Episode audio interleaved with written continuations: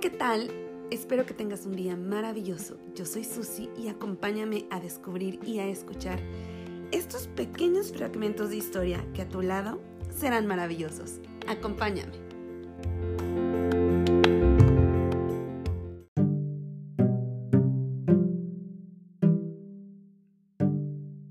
Hola, ¿qué tal? Espero que tengan un día maravilloso. Yo soy Susi y espero que este podcast les encante como a mí. Bueno, pues yo creo que como ya leyeron en el título, eh, pues este podcast habla del Día de Muertos. Y pues bueno, el Día de Muertos es una festividad mexicana, yo creo que últimamente una de las más famosas en el mundo. Esta festividad es vista por los extranjeros con morbosidad y miedo, pero si tú eres extranjero y no sabes el verdadero significado del Día de Muertos, permíteme. Yo te lo explico en este podcast, lo que realmente es el Día de Muertos. Y pues si eres mexicano, eh, te vas a sentir igual de orgulloso que yo al explicarle al mundo entero esta hermosa, hermosa festividad. Así que acompáñenme. Y bueno, los mexicanos tenemos la idea de que el primero y el 2 de noviembre los espíritus de familiares y seres queridos regresan del más allá para visitarnos y ver cómo estamos. Es por eso que los espíritus se les trata como un invitado más de la casa. No los podemos ver ni sentir, pero creemos que están aquí, aquí en nuestra casa. Y bueno, tal vez muchos pensarán que nosotros los mexicanos estamos locos, ¿verdad? Eh, que no superamos la muerte de alguien, pero no, yo creo que al contrario, eh, es un confort para nosotros, o sea, para nuestro corazoncito sentir y saber que están aquí, ¿no? Que, que hay algo más después de la muerte y que, y que ni la muerte puede separar ese lazo de amor tan bonito que tuvimos con esa persona en vida. Entonces, pues más de miedo, más que sea de, de terror, más que haya un espíritu, un fantasma, o sea, tú sabes que posiblemente es tu abuelita o tu abuelito o tu papá o tu mamá, no sé. Entonces, insisto, es un confort para nuestro corazoncito eh, el saber que, que ellos están aquí, ¿no? Bueno, en fin. y bueno, y pues como ellos están de visita en nuestras casas, eh, pues nosotros los invitamos a comer. Como, como buenos anfitriones, los, los invitamos a comer y bueno, se coloca la mesa para ellos. Y pues bueno, se les pone la comida que más les gustaba en vida. Por ejemplo, si hoy me muero yo, eh, este, eh, o sea, en este Día de Muertos, mi familia me tiene que poner tacos al, pastor, porque a mí me encantan los tacos al pastor. Entonces, pasa lo mismo con, con, pues con, con la comida que los vamos a invitar. Les damos la comida que más les gustaba en vida. Y bueno, también se les coloca otro tipo de cositas como por ejemplo, si a ellos les gustaba tomar, pues se le coloca una cerveza o algún licor que a ellos les gustara. Si les gustaba fumar, pues se les pone una cajetilla de cigarros. Si te gustaba mucho comer dulcecitos, bueno, se les pone algún dulcecito. Y al conjunto de todo esto eh, se le denomina ofrenda, la cual se le decora con muchos elementos, papel picado, eh, flores cempasúchil, velas, agua, sal, azúcar, fruta, bueno, pan de muerto. Entonces, haríamos muy largo el podcast, pero voy a ir eh, explicando alguno que otro elemento, pues, durante este podcast. Y bueno, ¿qué es un podcast mío si no les platico la historia o el origen de esta hermosa tradición? Y bueno, esta tradición tiene orígenes prehispánicos y tiene muchos siglos en México. Los antiguos prehispánicos creían que en noviembre las mariposas monarca viajaban desde el más allá con los espíritus de sus familiares sobre sus alas. Y es por eso que es muy importante la mariposa monarca en esta tradición del Día de Muertos.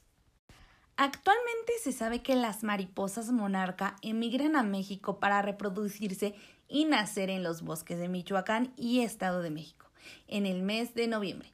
Pasando la época de reproducción, vuelven a emigrar para regresar a Canadá en marzo, que por cierto, la primer persona en investigar el fenómeno de viaje migratorio de las mariposas monarca fue el emperador Maximiliano de Habsburgo, ya que él era un lepidopterólogo apasionado.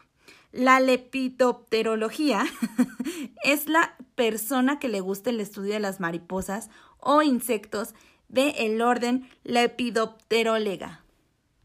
La ofrenda es una tradición indígena que en esa época se llamaba Tlalmanali, que significa ofrecer, tal cual representa los siete inframundos que nosotros pasamos cuando fallecemos. También se creía que al poner la ofrenda ya se tenía asegurado pasar estos siete niveles al morir.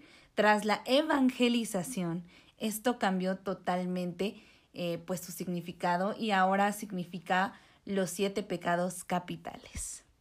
Por su parte, en las calaveritas de azúcar, que es una de las piezas más importantes de la ofrenda, datan de la cultura prehispánica, ya que se utilizaban cráneos reales en honor a los dioses y al dios Mitlatecutli.